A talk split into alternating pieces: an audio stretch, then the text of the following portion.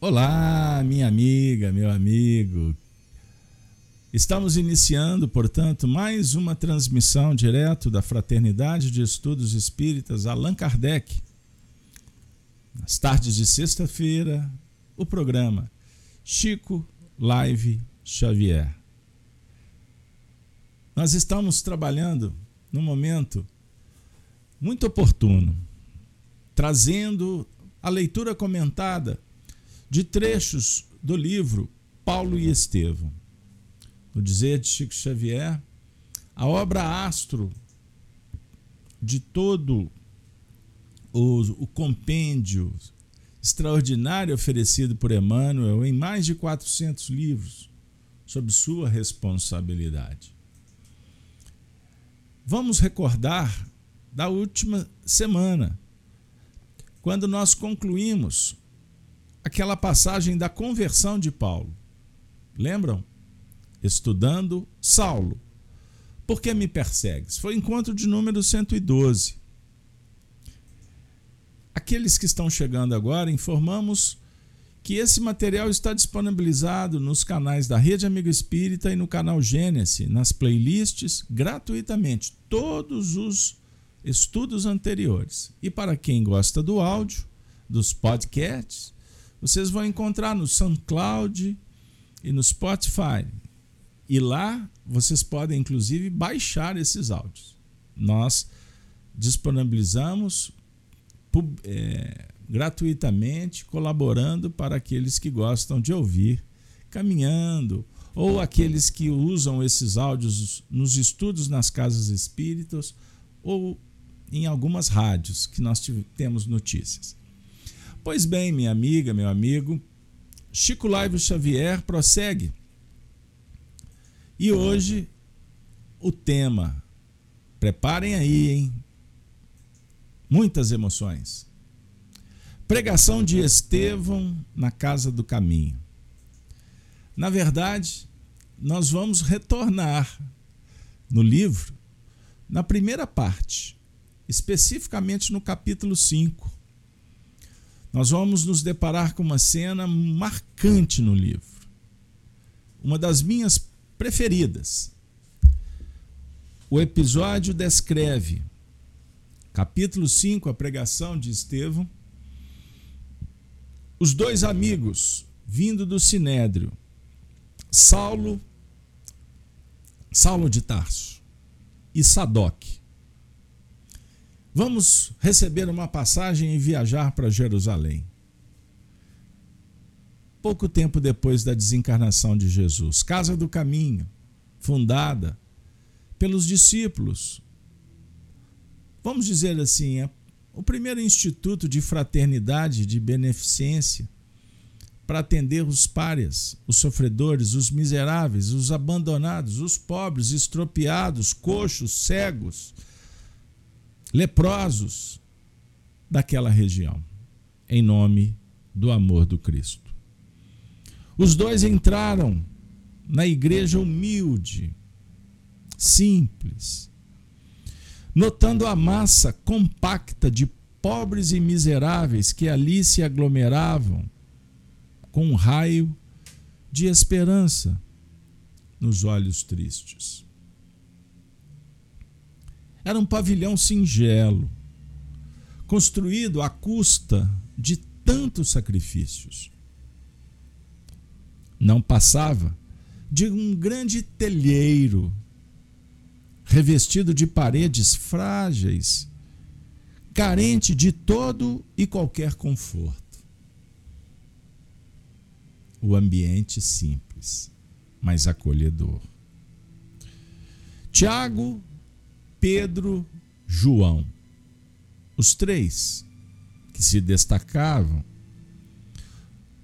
do colégio apostolar surpreenderam-se singularmente com a presença do jovem doutor da lei, que se popularizara na cidade pela sua oratória veemente e pelo acurado conhecimento das Escrituras. Este era o cenário. Os generosos galileus ofereceram-lhe o banco mais confortável. Constrangidos, preocupados, acolhedores, sinceros, fraternos, mineiros. não, não, eles eram galileus. Ele aceitou as gentilezas que lhe dispensavam, sorrindo com indisfarçável ironia de tudo que ali se deparava. Intimamente considerava que o próprio Sadoc, seu amigo, fora vítima de falsas apreciações quando dissera, empolgado, sobre as pregações que ali aconteciam. Ele pensou consigo: que podiam fazer aqueles homens ignorantes, irmanados a outros, já envelhecidos, doentes, caídos? Que podiam significar de perigoso para a lei de Israel? Aquelas crianças ao abandono, aquelas mulheres semi-mortas, em cujo coração pareciam aniquiladas todas as esperanças. Destes que Sadoc se preocupava, que o noticiário apresentava para os rabinos, um movimento perigoso. Bom, Saulo experimentava grande mal-estar, defrontando tantos rostos que a lepra havia devastado. Que as úlceras malignas haviam desfigurado impiedosamente. Aqui, um velhote com chagas purulentas, envolvidas em panos fétidos. Além, um aleijado mal coberto de molambos, ao lado de órfãos andrajosos que se acomodavam com humildade. Ele sentia nojo.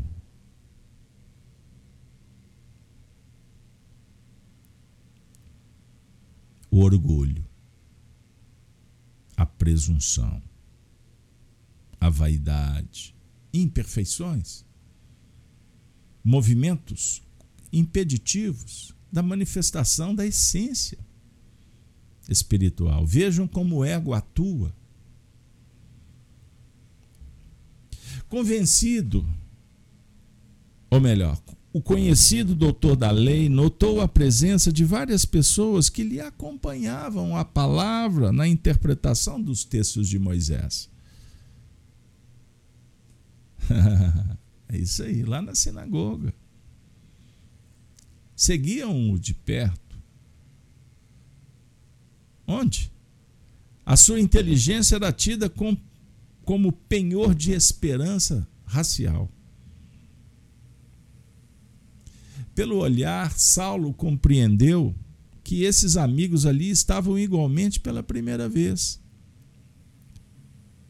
Sua visita ao templo ignorado dos galileus sem nome atraíra muitos afeiçoados do farisaísmo dominante, ansiosos pelos serviços eventuais que pudessem destacá-los e recomendá-los às autoridades mais importantes, bajuladores estavam ali também, por causa dele. Saulo concluiu que aquela fração do auditório fazia ato de presença e de solidariedade em qualquer providência que houvesse de tomar. Pareceu-lhe natural a lógica, aquela atitude conveniente aos afins a que se propunha. Não se contavam fatos incríveis operados pelos adeptos do caminho? Adeptos do caminho eram os cristãos da época, assim conhecidos. Adeptos da casa do caminho. Não seriam grosseiras e escandalosas mistificações? Quem diria que tudo aquilo não fosse o produto ignóbil de bruxarias e sortilégios condenáveis? Na hipótese de lhe identificar qualquer finalidade desonesta, podia contar mesmo ali com grande número de correligionários dispostos a defender o rigoroso cumprimento da lei, custasse-lhes embora os mais pesados sacrifícios. Eis o painel, amigo, amiga. Tudo isso passava pela sua cabeça. E olha que legal. Dois mil anos depois, ele abre o coração para que Emmanuel pudesse narrar esses detalhes a postura, a posição egóica, vaidosa, que deslinda o homem de si mesmo. No jogo das seduções, nos painéis da vaidade. É isso aí. E que nos afasta, portanto, de nós mesmos, das virtudes, do código de leis morais que estão esculpidos na nossa consciência, em potencial, aguardando que as virtudes despertem pelo ato do dever, da coragem, da resiliência, da entrega, para viver uma experiência chamada aprendizado. Quando nos conscientizamos, nos candidatamos. A grande massa impactada vive as experiências. Desafio. Anotem isso. Existe a experiência desafio e a experiência aprendizado. A experiência desafio são as surpresas, as circunstâncias, os baques, os problemas que chegam nos desafiando no, a operar uma virtude da humildade, que é reconhecer limite, possibilidade e agir para resolver. A grande parte dos homens que militam apoiados na egolatria não estamos dispostos a viver essas experiências aprendizado que se caracteriza pela entrega, pela obediência, pela resignação. Compreenderam? Pela auto-aceitação, o auto-perdão, o, o amor profundo, nessas expressões mais variadas. Pois a virtude são facetas do amor. Pensastes nisso? Como a calma. Mas quando enovelado, esfogueado, impulsionado pela paixão, sem se dar conta e perpassando as sendas do exagero, apoiando-se no prazer hedonista, sensualista. Sensualismo é o que nos dá prazer nas mais variadas expressões. Ou seja, prazer ao sensório. O prazer exacerbado da boca, do olhar, do ouvir, do se alimentar e etc, etc, etc. Caímos, portanto, na esparrela do vício pela repetição. Saulo de Tarso estava construindo, edificando uma personalidade descolada do Cristo interno, do Deus que ele acreditava, mas que o procurava em tantos lugares, menos em si mesmo. Os intelectuais nos arrimamos, associando percepção apenas com intelectualidade. E a percepção que mais importa é a percepção da essência que temos dentro e que precisa espaço para acontecer e se tornar realidade. A realidade é o que se faz, não é o que se pensa apenas. Se você olhar para um gato e o gato miar, você fala: o gato está vivo. Pois você se apoia na percepção que o gato miou. Se o gato não miar, não se mover, o gato não está vivo? Compreenderam? Está ou não está vivo? Então depende da sua visão, na sua interação com o movimento do gato. Você conhece a sua mulher, o seu marido, seus amigos, filhos e etc., pelos que eles fazem. E não pelo que eles pensam, pelos que eles sentem, pois você não tem como mensurar. Então não é real. Da mesma forma o que acontece na nossa intimidade. É um, é um jogo interessante desenvolver percepção da essência. Nós temos uma substância, ela é real. Deus é uma substância, se eu posso assim dizer. O, o poder está nele mesmo, que se irradia por todo o universo. Então nós concebemos Deus pela obra, que é real, e não filosoficamente.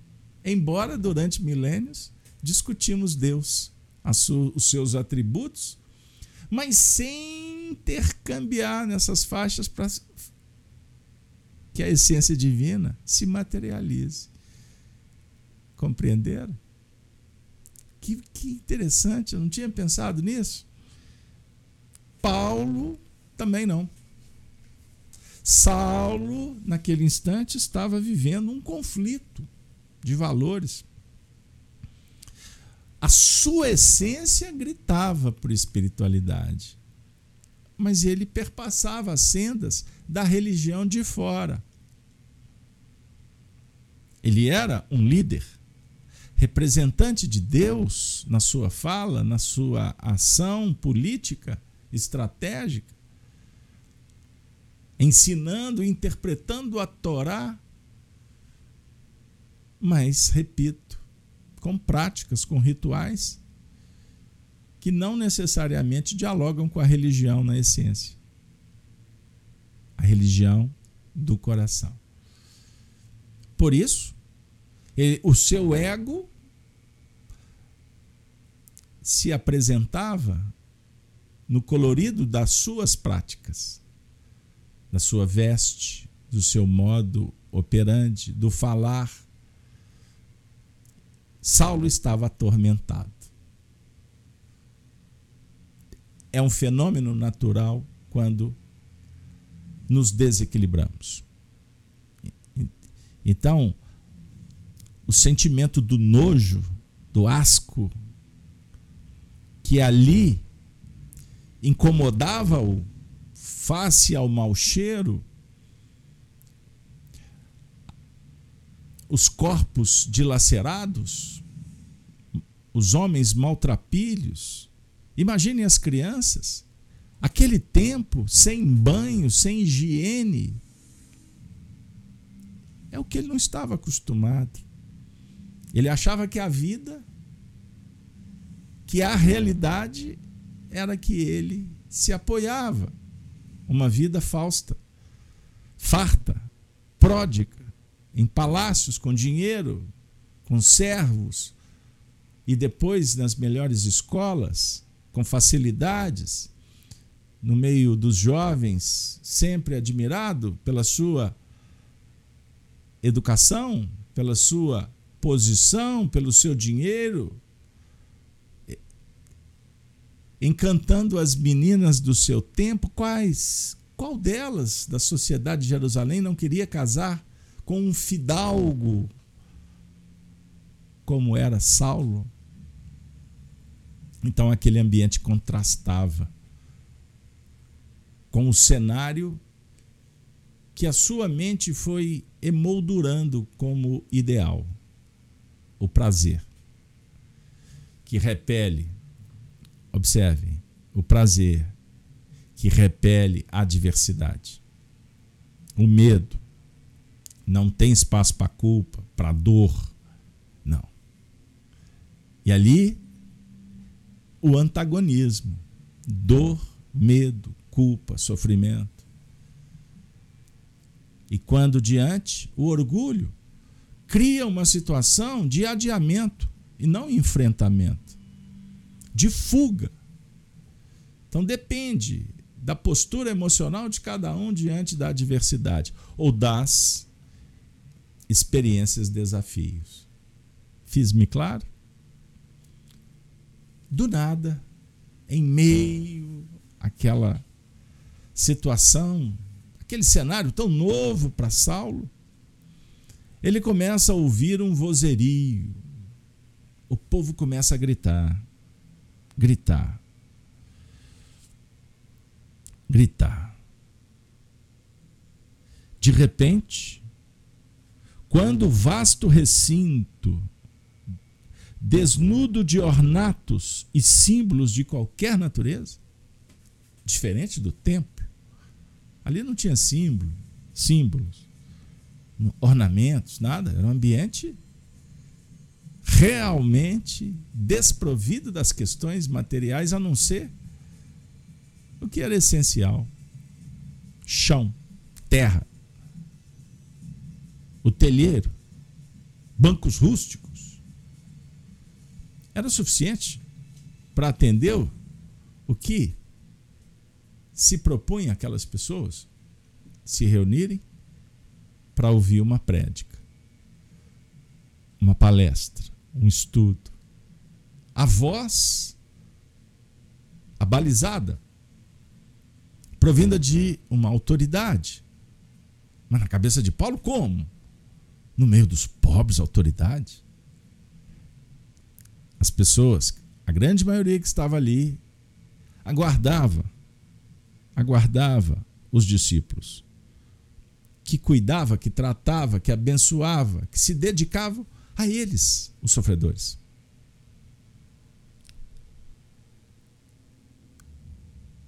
surge num ambiente um jovem.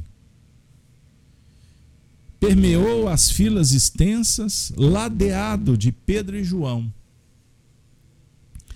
Galgando os três um estranho ou um estrado quase natural, formado de pedras superpostas. Não era uma tribuna.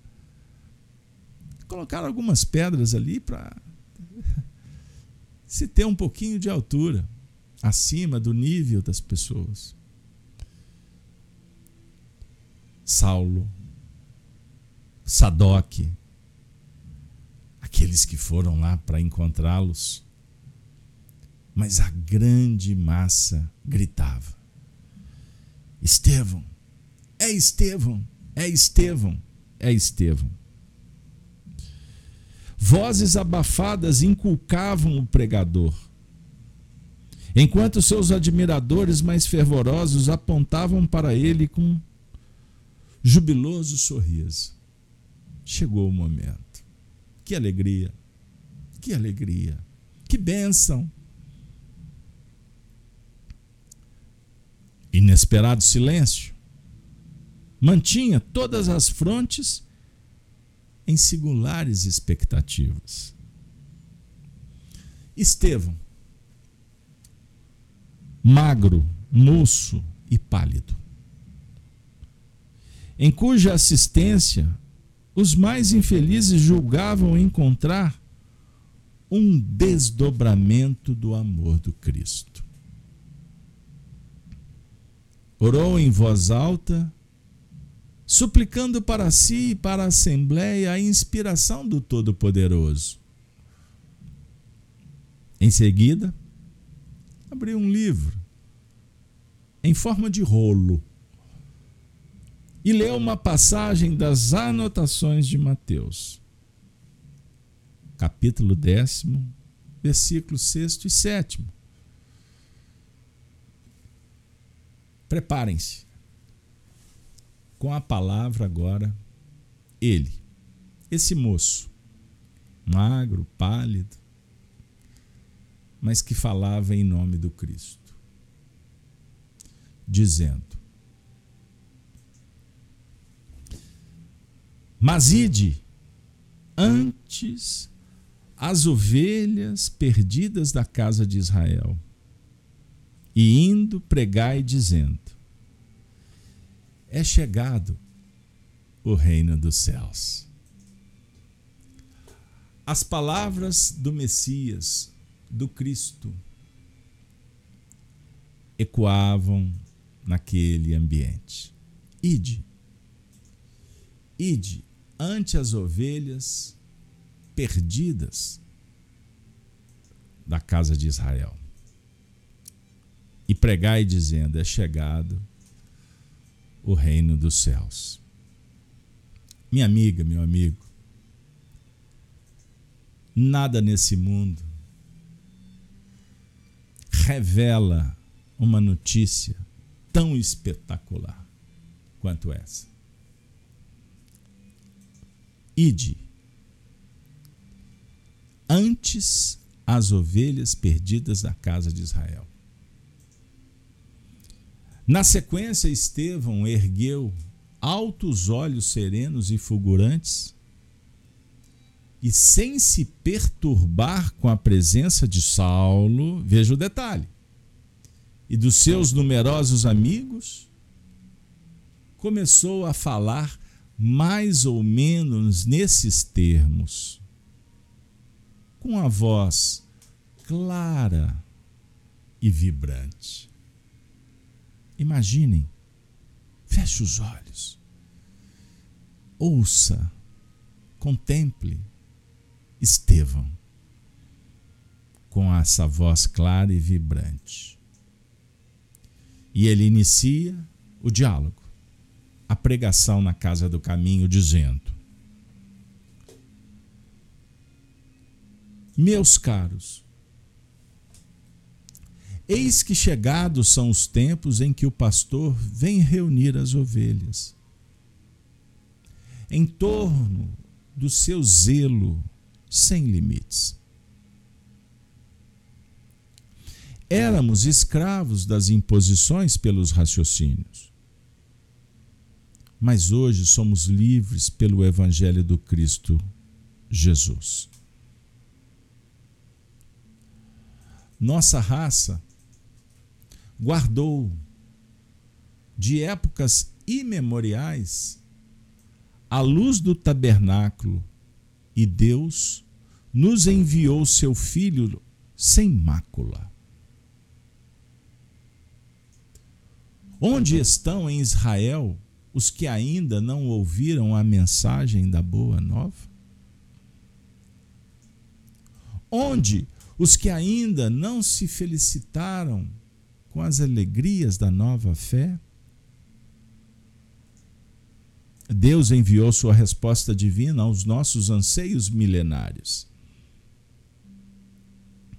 A revelação dos céus aclara nossos caminhos, consoante as promessas da profecia de todos. Quantos choraram e sofreram por amor ao Eterno.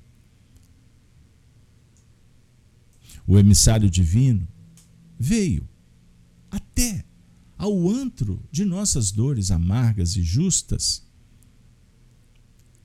para iluminar a noite de nossas almas impenitentes para que se nos desdobrassem os horizontes da redenção. O Messias atendeu aos problemas angustiosos da criatura humana com a solução do amor que redime todos os seres e purifica todos os pecados. Mestre do trabalho e da perfeita alegria da vida suas bênçãos representam nossa herança. Moisés foi a porta, o Cristo é a chave. com a coroa do martírio, adquiriu para nós outros a láurea imortal da salvação. Éramos cativos do erro, mas seu sangue nos libertou na vida e na morte. Nas alegrias de Caná, como nas, nas angústias do Calvário, pelo que fez e por tudo que deixou de fazer em sua gloriosa passagem pela terra. Ele é o Filho de Deus, iluminando o caminho. Minha amiga, meu amigo, para muitos, talvez ainda por falta de oportunidade ou informação, não obtivemos é, o conhecimento suficiente para entender o que que Estevão está dizendo. Chamo a atenção para continuar em seguida. Até agora, Estevão está falando que os tempos são chegados em que o pastor vem reunir as ovelhas em torno do seu zelo sem limites. Ele está falando do pastoreamento.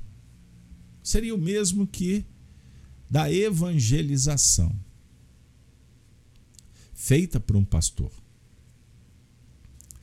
Não esqueçamos que na primeira fila, no lugar de destaque, estava um homem que era um doutor da lei. O poder estava nas suas mãos. A gente não pode esquecer disso. Ele representava a classe dos magistrados, dos sacerdotes, dos poderosos, que representavam, conforme as tradições, o pensamento de Deus. Eles tinham autoridade para interpretar a Torá e arbitrar, definir, tomar decisões que envolvia a comunidade. Estevão está falando sobre Jesus, e o magnetismo que foi criado naquele ambiente, conforme depois a gente vai ver no, na própria narrativa, como que é, colocou Saulo numa condição diferenciada, como se ele fosse sedado. Ele estava sendo sensibilizado por uma força extraordinária, desconhecida para todos que estavam ali. Essa força se chama amor. E o amor era do Cristo, que naquele ambiente preparava aquele homem. Por isso, o diálogo, a revelação, era bombástica e mexia na cabeça, na intimidade de Saulo, com tudo que ele tinha estudado a vida toda. Pois os judeus aguardavam a vinda desse pastor, o Messias, conforme suas concepções. E ali estava sendo afrontado todo um sistema. A palavra de Estevão, amorosa, dúlcida, lúcida, verdadeira, destruía o paradigma, o modelo anterior. Porque estava revolucionando, atacando? Não porque a luz não combate.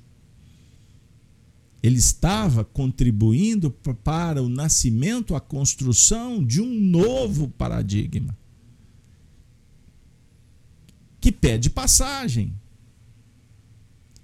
A verdade, meus amigos, que vai sendo revelada, ela de uma forma muito sutil, ela vai sendo entendida, assimilada pelos corações e, naturalmente, promovendo o progresso que vai alterando costumes pelo conhecimento, pelo comportamento, graduando o indivíduo e a coletividade. Então vamos pensar que esta fala de Estevão, na verdade, ela é simbólica, mas ela representa uma nova era que se inaugurava para Saulo de Tarso, para a assembleia que se reunia e reunida ouvia Estevão,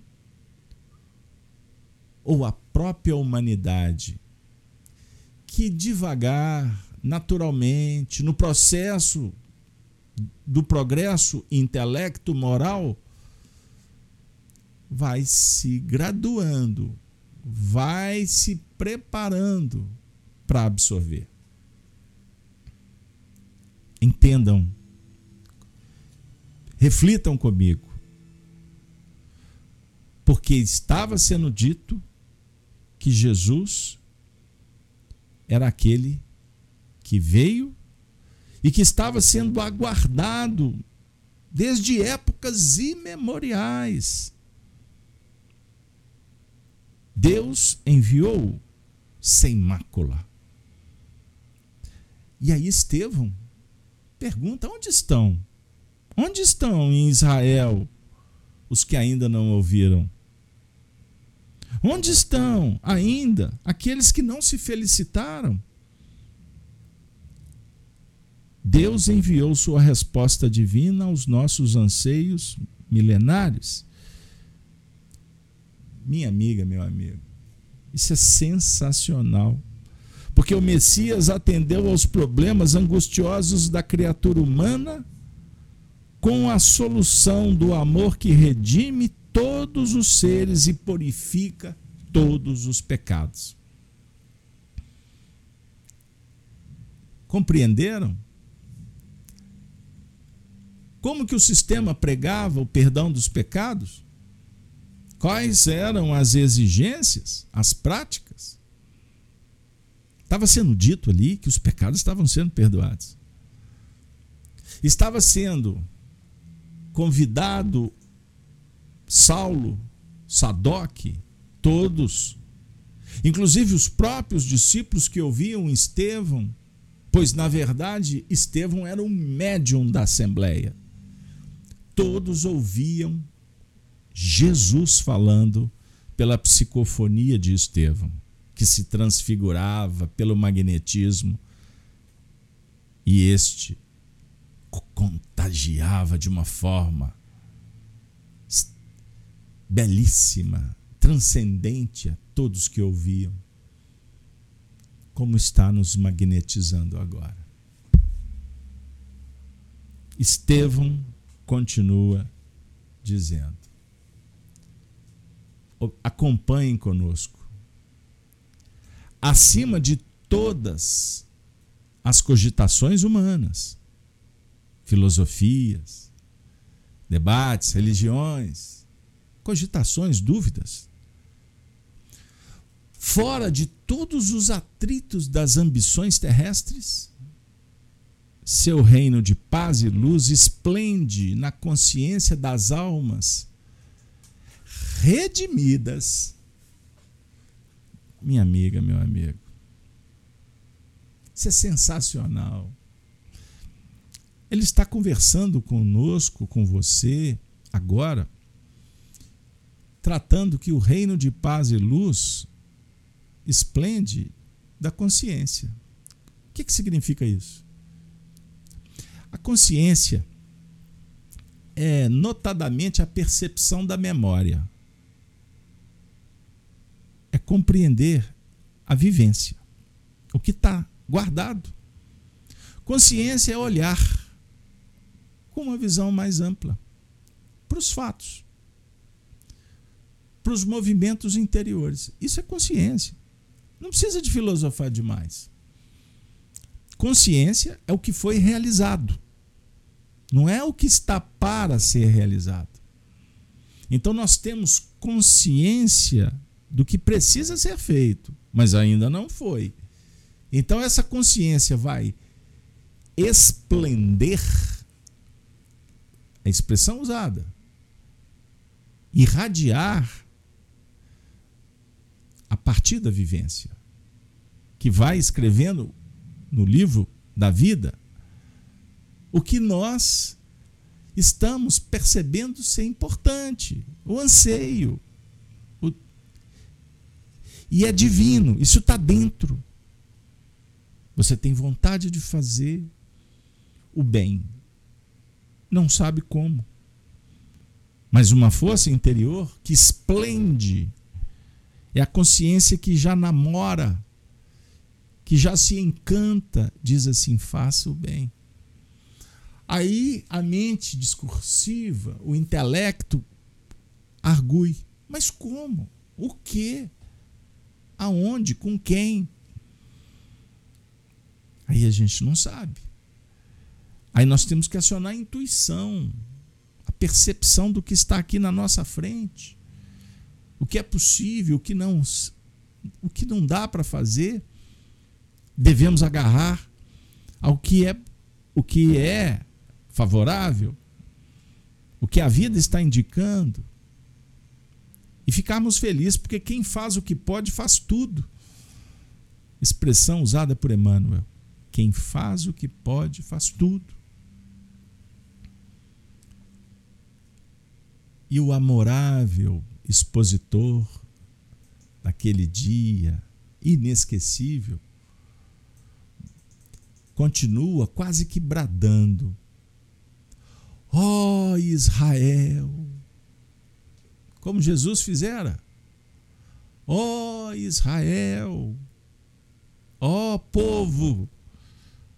Almas que já percebem e tergiversam, rebelam, adiam, postergando, deliberadamente ou com medo inseguros. Ó oh, Israel, tu que esperaste por tantos séculos, tuas angústias e dolorosas experiências não foram vãs, não foram. Enquanto outros povos se debatiam nos interesses inferiores, cercando os falsos ídolos de falsa adoração e promovendo simultaneamente as guerras de extermínio com requintes de perversidade? Tu, Israel, esperaste o Deus justo.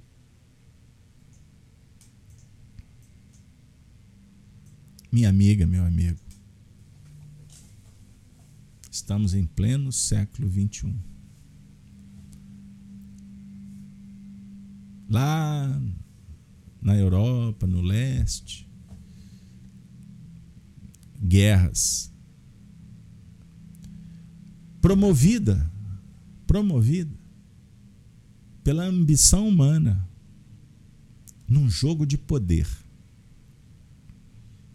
Não pensem que existe anjos e demônios.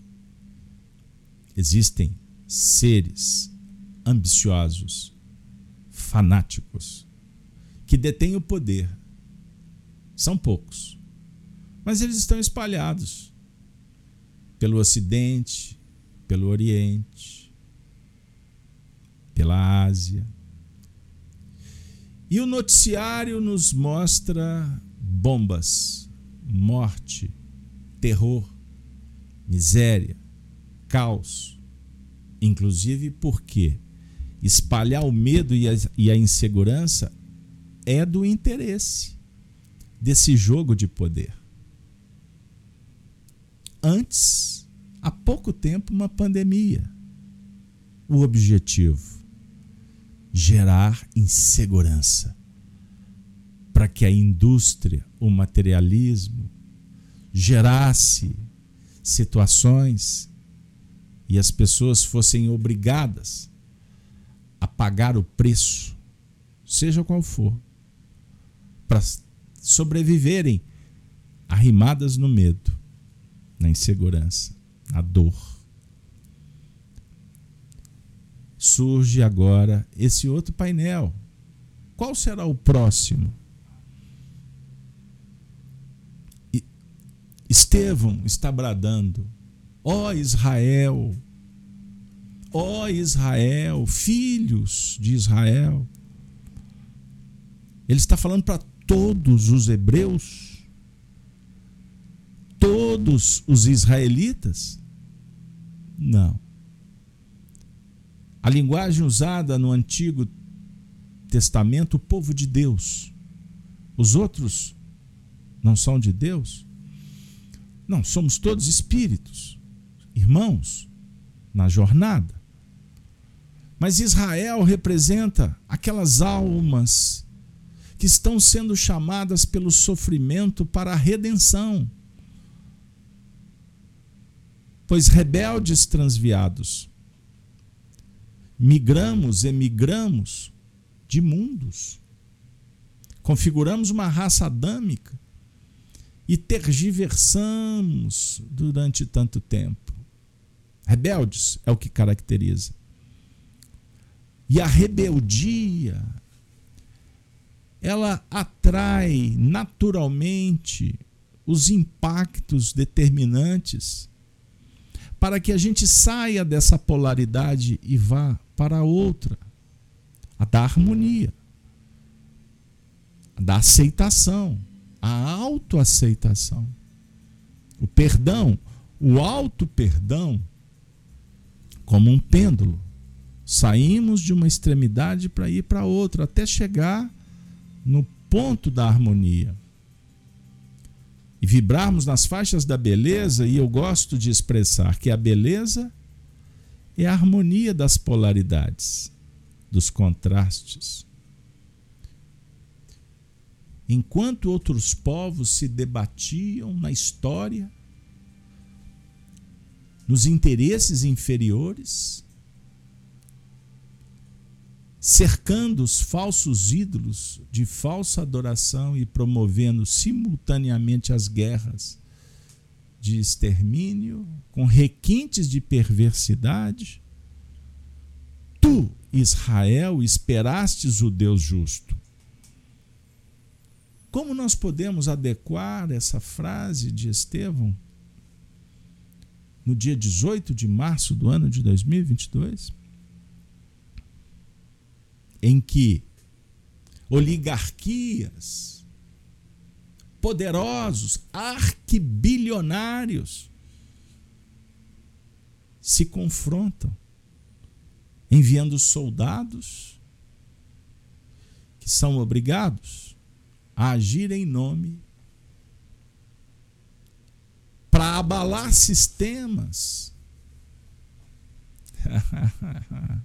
sistemas. Corporativismo. Tudo isso está em jogo. Não se enganem com o que apenas vemos, porque as narrativas, em alguns casos, são intencionais. Aí ficamos procurando vítimas, os protagonistas, mas nem sempre chegamos na causa, lá no ponto. Por isso, ó Israel, nós estamos sendo chamados, pois esperamos um Deus justo se há guerras de extermínios face à ambição e à perversidade, o que fazer, Israel? Estevão está dizendo que nós estamos esperando o Deus justo. Pois carregastes os grilhões da impiedade humana na desolação e no deserto, convertestes em cânticos de esperança as ignomias do cativeiro. 400 anos de cativeiro no Egito. É desse tema que, Eman, que Estevão está tratando? Ou do cativeiro que passamos por ele, sob o ponto de vista psicológico, durante tantos milênios? Para não dizer do cativeiro que se tornou o próprio planeta, pois viemos de um mundo que está bem melhor do que deixamos no passado. E viemos para cá prometendo que iríamos comprar a nossa passagem de volta. E continuamos perambulando nesse deserto do ego, das paixões, dos interesses imediatistas, ilusórios.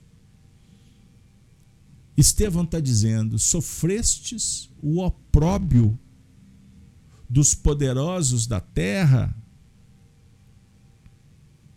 viste os teus varões e as tuas mulheres, os teus jovens e as tuas crianças exterminados sobre o guante das perseguições, mas nunca descreste da justiça dos céus. Olha que beleza. Ele estava falando com o olhar do Cristo para aqueles sofredores. E o Cristo fala com estes, para estes, estando com eles. Pois o Cristo socorre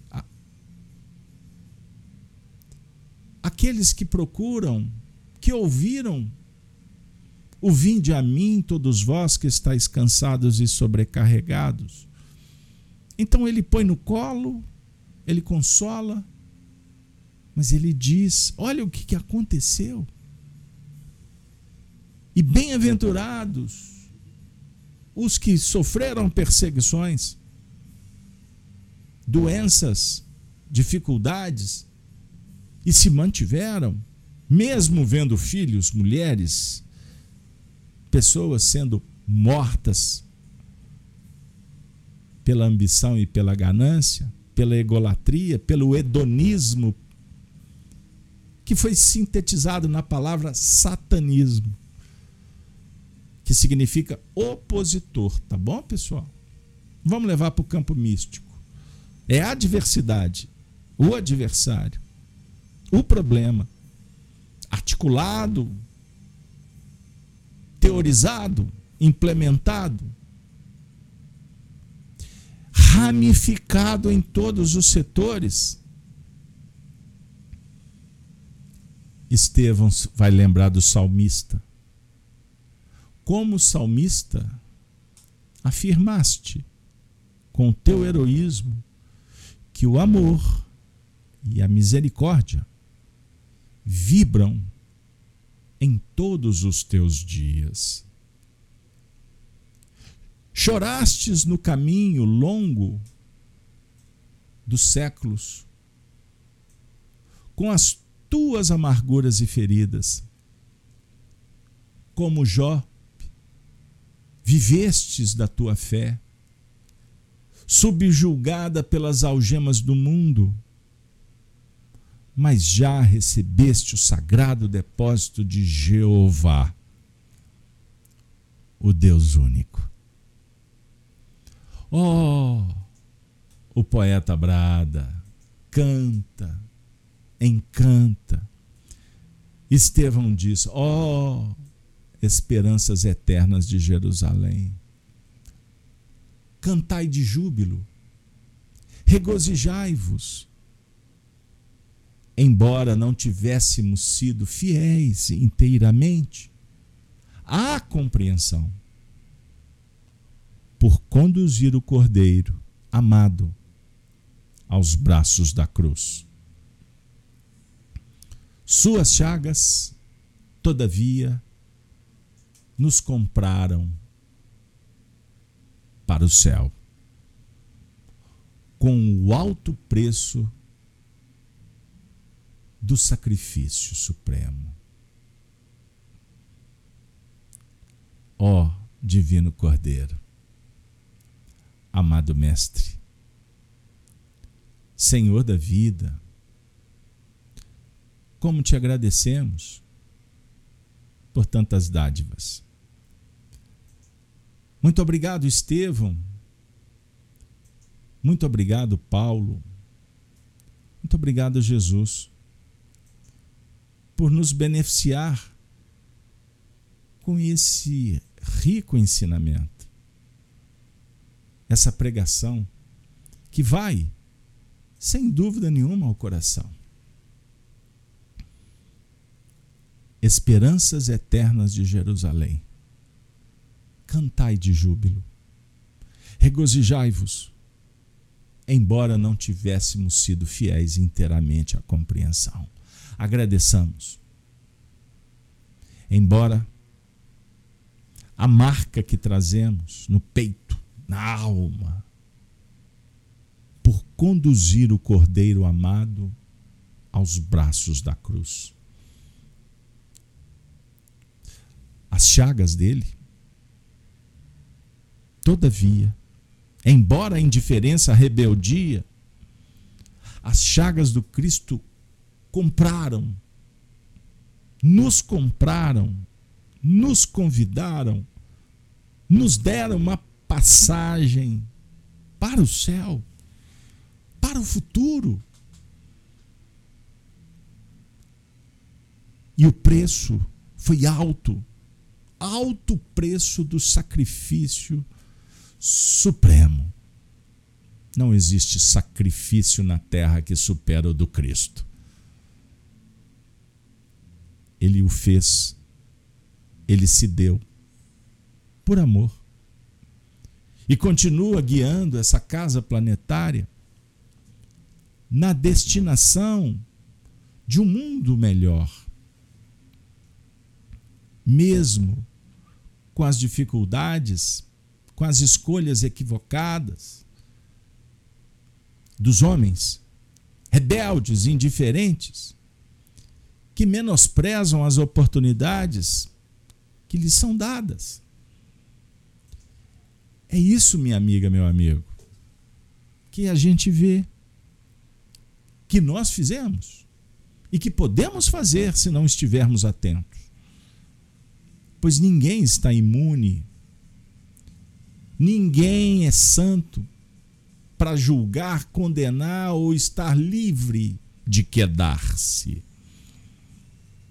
Somos almas endividadas, imperfeitas, na caminho, a caminho da luz, da perfeição. Enquanto isso, que nós possamos nos dedicar aos princípios que nos aproximam do Cristo interno e do Jesus e de Jesus planetário, que está em toda parte nos auxiliando quando conclamamos, pedimos, suplicamos ele nos revisita e nos fala novamente: Vinde a mim, não vos turbeis. Segui em frente, estarei convosco, o Consolador está aí, estudai, aprendei, colocar em prática. Estendendo a destra, curando as mazelas, preenchendo o vazio, nos dando terapeutas, terapêuticas, medicamentosas, pelo exercício da caridade, a evangelioterapia, eis o Cristo. E uma equipe maravilhosa de espíritos que nos auxiliam. Dentre eles, a mãe da humanidade, Maria Santíssima. São 18 horas. Recordando da Mãe Santíssima, nós suplicamos que todos os espíritos que operam em nome do Senhor se façam auxiliando a toda a humanidade. Matriculemos-nos cada vez mais na escola do bem, da justiça, da virtude, colocando em prática os códigos morais, éticos, transcendentes. E assim nós estaremos cumprindo a tarefa delegada realizar o que a consciência começa a apresentar. Que nós possamos ter a segurança, a coragem e nos matricularmos, nos sintonizarmos nas faixas superiores. Pois senão quedaremos, contaminaremos a nós mesmos, aqueles que estão conosco.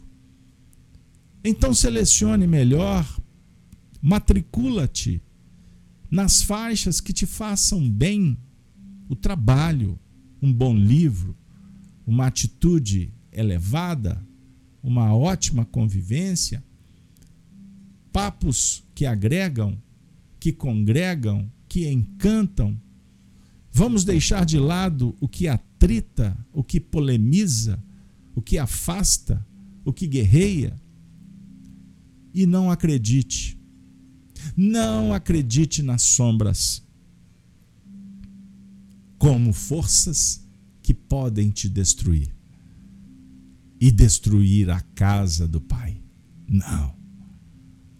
A luz, gradativamente ela penetra e dissipa a dúvida, o medo, a culpa, o remorso.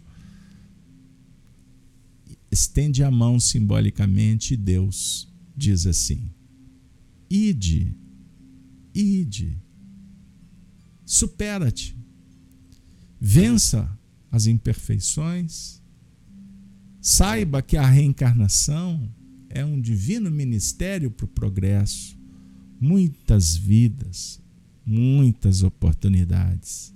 E com Cristo em sempre tendo como meta o amor.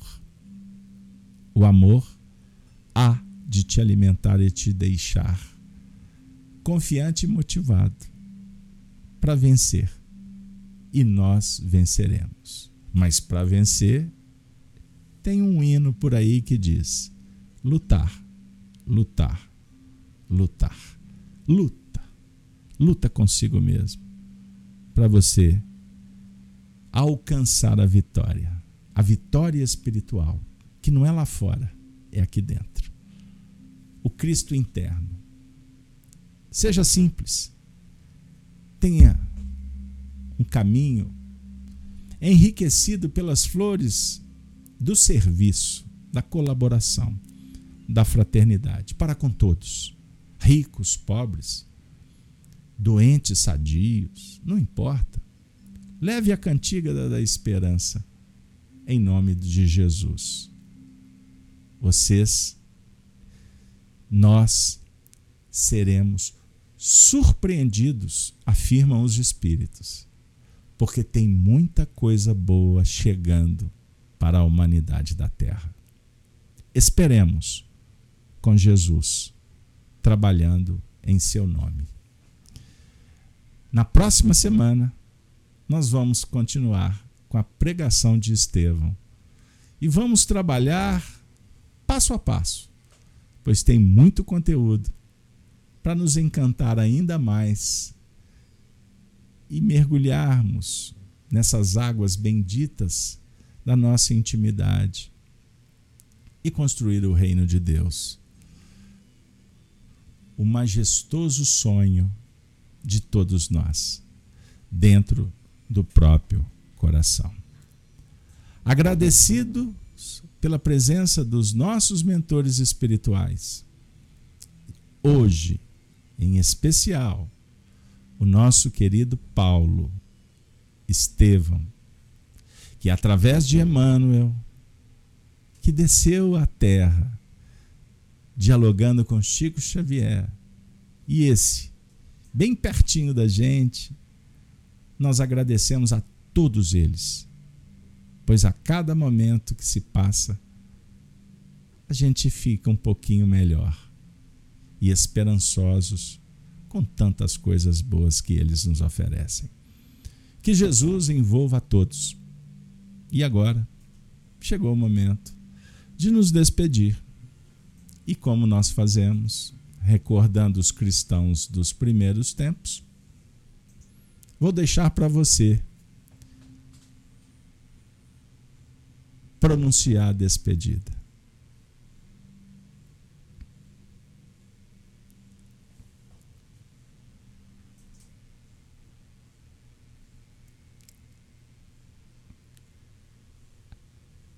Até a próxima atividade. Amanhã, convido vocês a estar conosco no estudo do Apocalipse, às 7h30. Apocalipse por Honório. Vamos fechar a transmissão trazendo a vinheta do programa de amanhã. Valeu, meu povo. Até a próxima. Um bom final de semana para aqueles que não puderem estar conosco amanhã. E na próxima semana estaremos juntos para mais um programa. Chico Live Xavier. Valeu.